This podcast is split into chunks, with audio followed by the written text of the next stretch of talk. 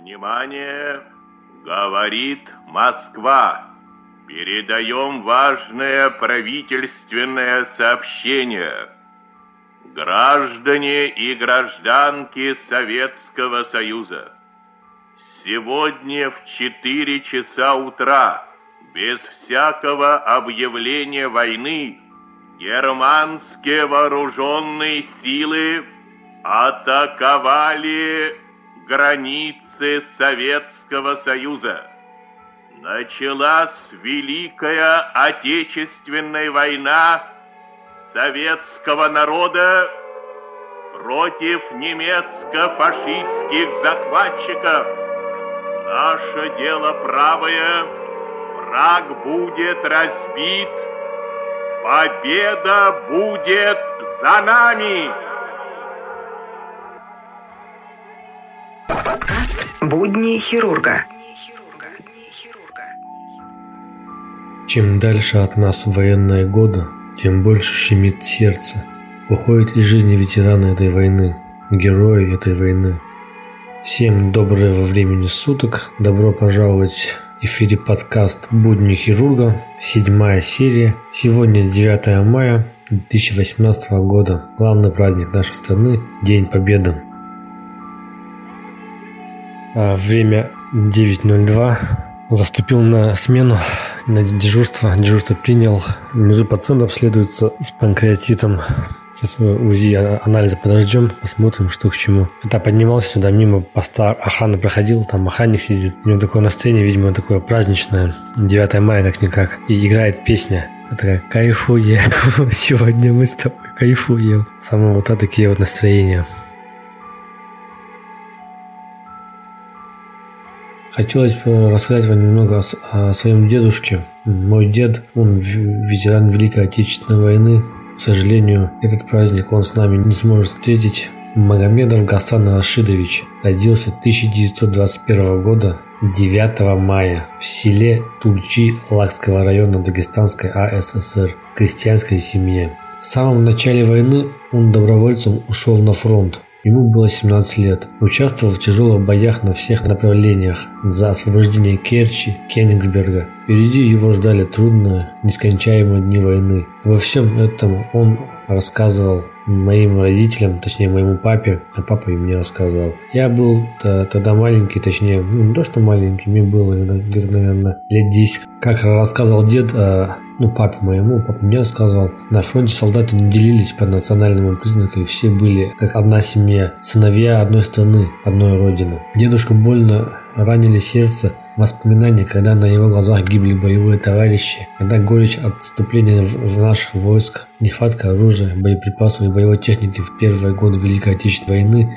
довели до полного изнурения физических и духовных сил. Но дух бойца и вера в победу умножили ненависть к врагу. Тяжелые бои на, э, на всех направлениях, трудная окопная жизнь закалила его характер. Крепкий молодой организм и жажда дожить до победного конца могли ему справиться с этими трудностями. Каждый бой, каждый прожитый день в той кровавой войне оставляли в сознании отпечаток, что при виде крови и смерти собственная смерть отступала на второй план. Бог сохранил ему жизнь, и победный майский день 1945 года дед мой встретил в городе Берлин. Также еще хотелось бы вам рассказать, что дедушка был 9 раз ранен. 9 ранений было у него. И пулевые были, и э, шрапнели, и осколки. Такие вот наши деды. Я очень горжусь своим дедом. Горжусь, то, что он ветеран Великой Отечественной войны, то, что он герой.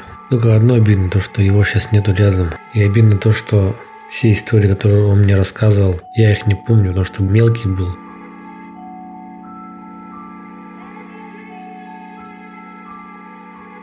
Вот пациент, который находится в приемнике, сейчас обследуется. Так, у него лейкоциты 12 тысяч. А из-за анамнеза а, в течение двух суток принимал алкоголь. Пациенту 60 лет. По УЗИ пишет а, отек поджелудочной железы, увеличение в размерах. По биохимии, как странно, амилаза, липаза, АЛТ, АСТ в пределах нормы. И еще плюс по УЗИ показывает небольшое количество свободной жидкости в малом тазу. Позвал ответственного хирурга. Вместе с ним еще раз посмотрели пациента. В итоге мы его госпитализируем понаблюдаем, покапаем немного, а дальше уже будет видно,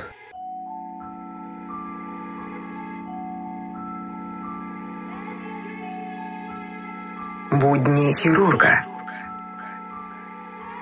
Маршал Советского Союза Жуков писал, что в условиях большой войны достижение победы над врагом зависит в немалой степени и от успешной работы военно-медицинской службы, а особенно военно-полевых хирургов. Опыт войны подтвердил справедливость этих слов. Безвозвратные потери врачебного и медицинского состава в 1941 по 1942 году составили 11,5 тысяч человек. Потери санинструкторов и санитаров составили 22 217 человек. На Западном фронте без вести пропало 90% врачей, на Юго-Западном фронте свыше 90%. И в условиях боевых действий необходимо было решать э, и срочно кадрового вопроса, вопрос подготовки медицинских специалистов, вопрос пополнения службы средним медицинским персоналом и санитарами. Основной кузницей кадров для военно-медицинской службы э, являлась военно-медицинская академия имени Кирова. Военные врачи, проходившие в ней э, усовершенствование и слушатели, получившие в период обучения специали- специальное военно-медицинское знание, составляли костяк руководящего лечебного состава медицинской службы Красной Армии. Э, в ее стенах были подготовлены и направлены на фронт 1829 врачей, военных врачей. При этом в 1941 году в Академии было произведено два досрочных выпуска. Выпускники Академии проявили подлинный героизм, выполняя на войне свой патриотический и профессиональный долг. 532 воспитанника и работника Академии погибли в боях за Родину. Значительный вклад в победу внесли также представители других медицинских учебных заведений. С 1942 года Московский стоматологический институт восстанавливает подготовку врачей-стоматологов. Эта отрасль медицины оказалась очень востребована на фронтах. Особое значение приобрело лечение челюстно-лицевых ранений. За период э, с 1941 по 1945 год было подготовлено вузами страны и направлено в действующую армию более 65 тысяч врачей и признано из запаса 80 тысяч врачей. В основном кадровые задачи были решены.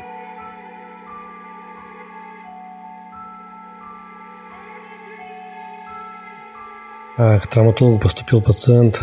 Жалоба у него на отек правой голени, боли в правой голени. Со слов упал с лестницы 7 э, мая, то есть два дня уже прошло. За помощью обращался в поликлинику, там сказали, все нормально, сделали рентгенографию, пустили домой. А нога начала увеличиться в размерах, появились боли, температуры нет. Предварительный диагноз был поставлен межмышечная гематома правой голени. А, сделали разрез, а, эвакуировали всю сильнувшуюся кровь, ушили, перевязали. От госпитализации пациент отказался. Привезла скорая пациента с диагнозом острая кишечная непроходимость. Пациент онкологический, у него рак а, легкого, с метастазами. По слов 6 дней отсутствует стул, лежачий пациент. И я начал его обследовать. Это часа, наверное, два с половиной, три я обследовал. В итоге э, его жена вызывает транспортировку, ну, сам транспорт, и говорит, напишите мне справочку, я уезжаю с ним. Все. Просто у меня возникает вопрос, а зачем тогда приезжали-то? Сегодня, опять-таки, еще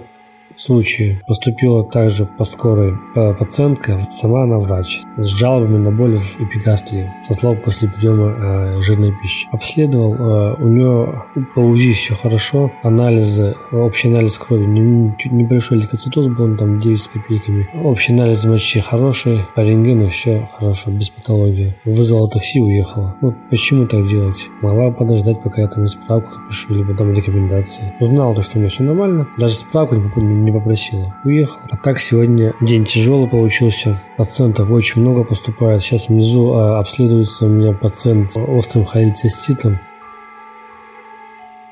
Время сейчас а, 5 часов 15 минут только поднялся из приемника. Пациентов было очень много за сегодняшнюю смену. Последняя пациентка была с ущемленной пупочной грыжей. Но грыжа частично вправилась. От операции она отказалась, но мы ее госпитализировали. Сейчас прилег, на диванчик в ординаторской. Спина ноет, ноги ноют, а еще все устал сильно очень. Глаза закрываю, сразу засыпать начинаю. На этом, думаю, уважаемые мои подписчики, я эту серию буду заканчивать. Эта серия, можно сказать, не плановая. Записал я в честь 9 мая. А, обещаю, что следующая серия будет намного интереснее и веселее в плане информации. Там и статьи будут из интернета. Ну и все, на этом с вами прощаюсь. До скорых встреч. Следующая серия примерно через неделю. Ставьте лайк, если, если вы какие-то вопросы пишите, задавайте. В Инстаграме страница открыта, профиль открытый, ВКонтакте профиль открытый и плюс на канале Телеграм можно следить за всеми новостями оперативно.